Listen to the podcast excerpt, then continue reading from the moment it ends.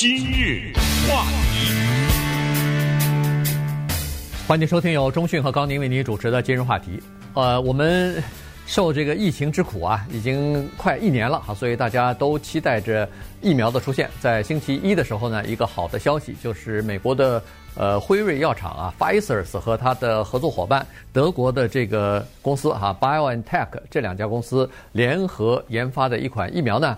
呃，通过第三期的大体大型的这个人体试验之后呢，呃，公布出来一组非常令人振奋的、非常好的这个数据啊，就是有效率达到百分之九十，那一下子呢，让人们就呃这个信心啊，就马上提振起来了啊。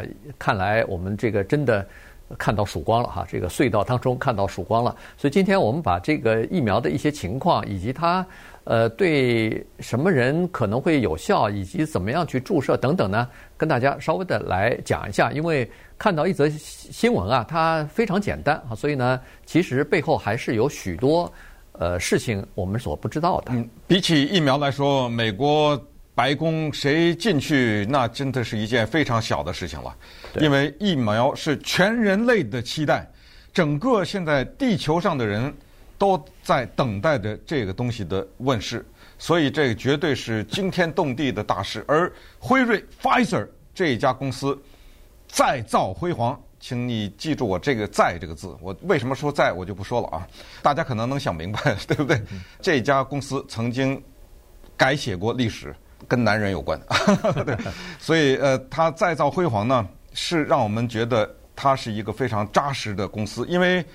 他也没有拿到美国政府的钱，他只是接到了政府的一个订单。这个订单呢是有条件的订单，就是你出来了以后，我向你买，但是你研发，那对不起，你自己花钱。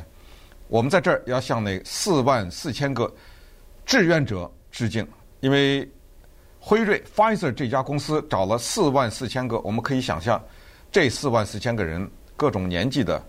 性别和他们的身体的状况的啊，他们冒着这样的一个危险，就是有可能出现一意想不到的副作用。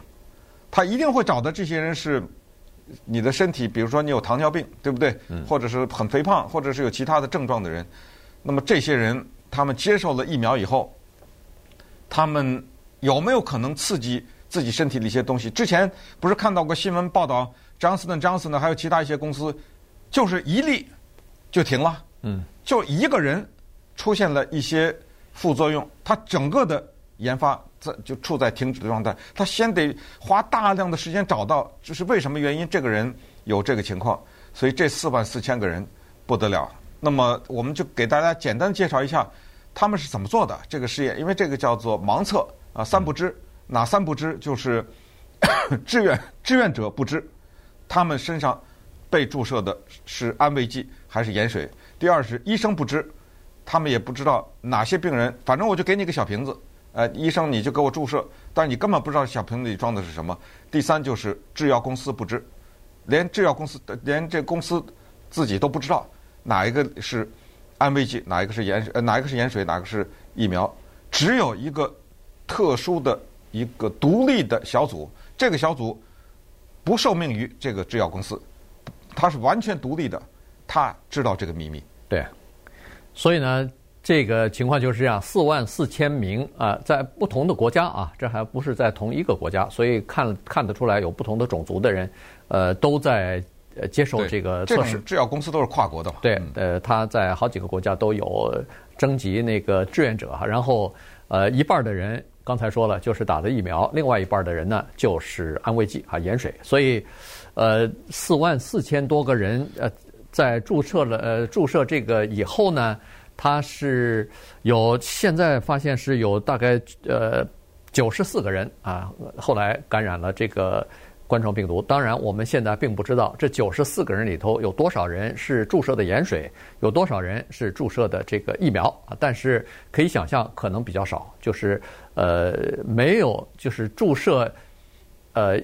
疫苗的人感染的率肯定是比较小，这样的话它才能达到百分之九十的有效率嘛哈，所以这个是你你说百分之九十是什么概念呢？百分之九十的有效率在疫苗的这个行业当中是非常高的一个有效率啊！因为你仔细想一想，在流感的这个疫苗当中呢，这个是属于疫苗里边有效率比较低的。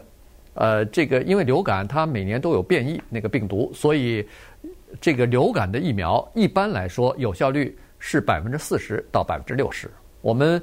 有的时候，我们经常听说，哎，今年我打了流感疫苗，怎么又还感冒了，还得流感了？哎，这个就是这样。而且流感它还有不同的种类呢。你打的那个流感的疫苗，它不是说所有的流感它都能预防，它只能防你打疫苗所预防的那个流感。它是每年呢，这医学界有一个预测，呃，他这么推测今年可能是哪一种，是吧？哎，他然后他推出这一种的疫苗，当然有的时候会猜错，那没办法。对。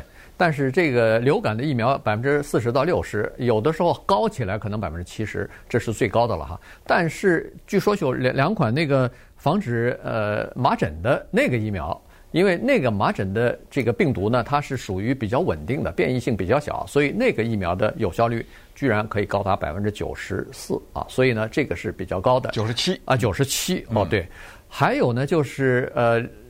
我们美国的这个食品药物管理局啊，FDA 改给这个冠状病毒、新冠病毒的疫苗呢，它定了一个标准，就是你只要有效率超过百分之五十，我就给你批了，我就给你紧急使用。因为现在没有一个疫苗可以这样，所以呢，这个大家都非常急，说一开始我宁可牺牲一点它的。这个有效率，但是我至少有可以去预防，慢慢的咱们再提高嘛，再提高这个有效率。但是现在这一出来，一下子就百分之九十，可把大家就乐坏了。嗯，呃，这个里面首先解释一下，这个百分之九十不是一个数学上的精确的概念，呃，它是里面有很大的猜测的成分在里面啊。但是呢，毕竟在这个行业里面。这个百分之九十这个数字是非常亮眼的，它不是一个绝对的有效率啊，它就是说一百个人里面绝绝对的只有九十个人能够防御，另外十个人没有，它不是这么一个概念。等一会儿可以稍微解释一下，它这个百分之九十是在疫苗方面是什么意思？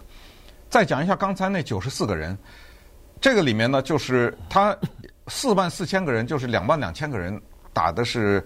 测试的疫苗，两万两千人打的是盐水，他他不是说这些人注射了这个东西以后，比如说注射疫苗那些人被疫苗感染了，他不是这个，是吧？他是让这四万四千个注射了以后，他当然详细的登记你叫什么，怎么回事，呃，在哪里能找到你，怎么跟踪你，定期的都有跟踪，所以这个你可以想象背后的花费了，呃，是巨大的一个花费了。然后呢，他让你回去，该上班上班，该回家该回家，你该干什么干什么。就在这个期间，其中有九十四个人自己感染了，对，对吧？他就他在他的生活中，他可能接触到了一个有这病毒的人，他被感染了。那么这个里面到今天，我也不知道以后会不会公布，反正今天也不知道这九十四个人有多少个人是打盐水的，咱们能不能猜一下，对不对？假如这九十四个人里面有七十二个人是打盐水感染的，那这个。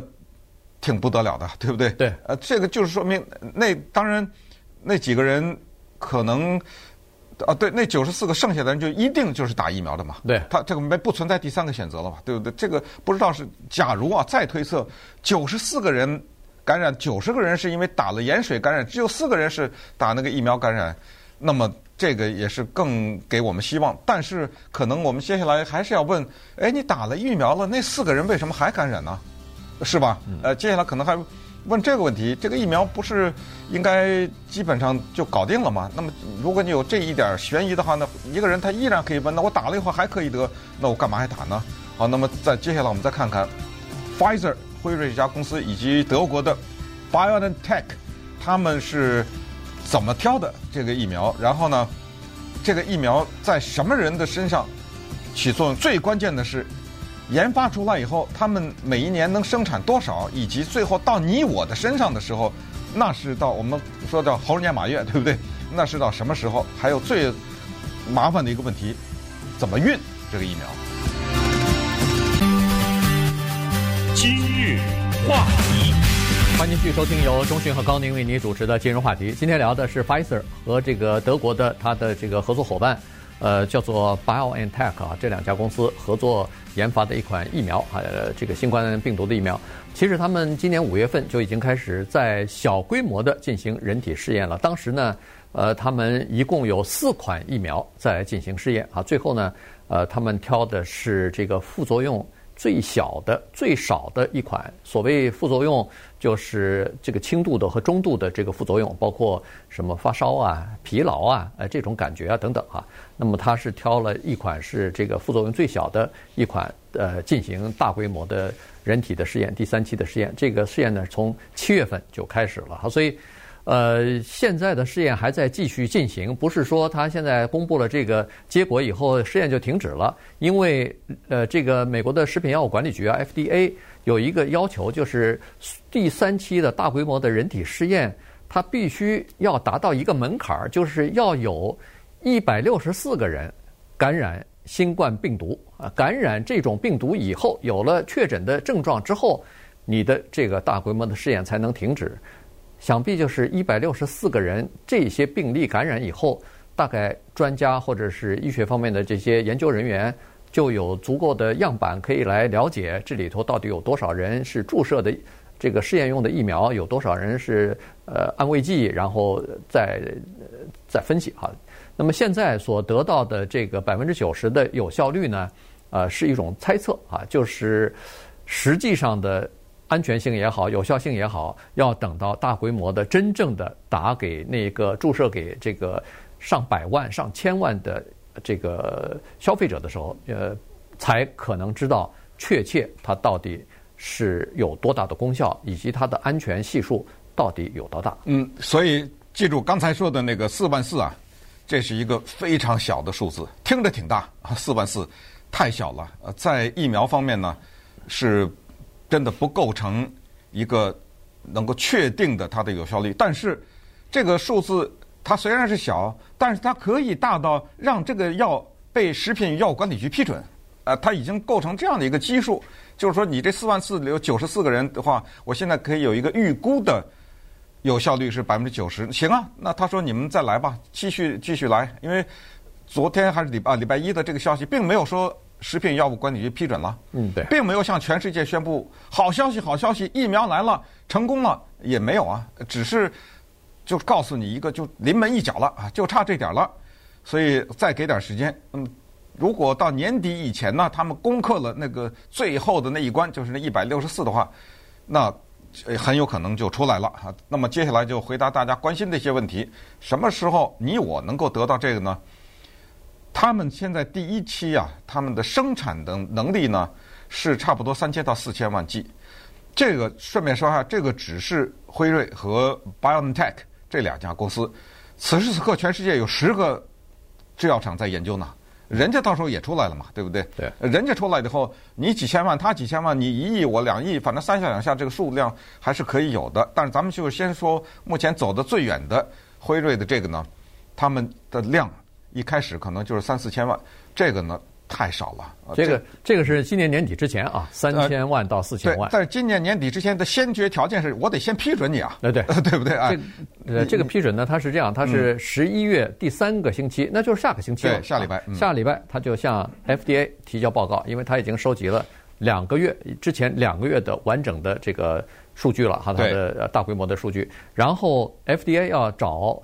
外边的一些独立的一些医学方面的专家来评估，当然，嗯、呃，对，所以呃，估计这个评估再加上分析他们的这个各种各样的数据什么的，估计需要四到五个星期。这样一来，一下就到了十二月中旬了。嗯，有可能在十二月中旬，当然也有可能加快。呃，十二月上旬，呃，生呃这个批准，如果获得急速批准的话，紧急批准的话，授权他们可以用。那十二十二月底之前，刚才说就是三千万到四千万剂可以生产。对，就算四千吧。啊，咱们往多了说，这个可以打给多少人呢？两千万人。哎，怎么除以二啊？对，因为一人两针。对，每一个人要打两针，就是一针和一针之间隔三个礼拜。他一个叫是起初的那个疫苗那一针，第二针三个礼拜以后那一针叫加强针啊。他就是说必须这两个同时才有效。所以你既然接受的话，你就会收到一张纸，就是让你三个礼拜以后的某一天再回去。那没办法，这个没办法嫌麻烦了，对不对？这个命在这儿摆着呢，那没办法。那就是说这个三四千万只啊，是太少了。所以初步的现在呢，基本上是这么决定的，这个没有一个人会反对，先给医护人员，嗯，对吧？这个没有一个人，他们风险最高，他们风险最高，先给他们，呃，然后呢？再有一些我们一直听说的，什么老人六十五岁以上的，有什么糖尿病的，有是比较肥胖的这些，他们容易得，而且不光是容易被感染，在观察到死亡的人当中，这些人占的比例非常大。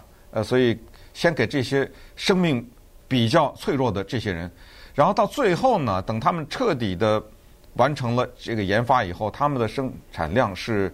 十五十三亿一年，十三亿还是很少，一年十三亿太少了。嗯，所以就是大概现在是辉瑞他们这公司的能力说，我就到这儿了，我的能力就到这儿，其他公司你们加紧吧。嗯，对，十三亿等于就是六亿五千万人嘛，对对吧？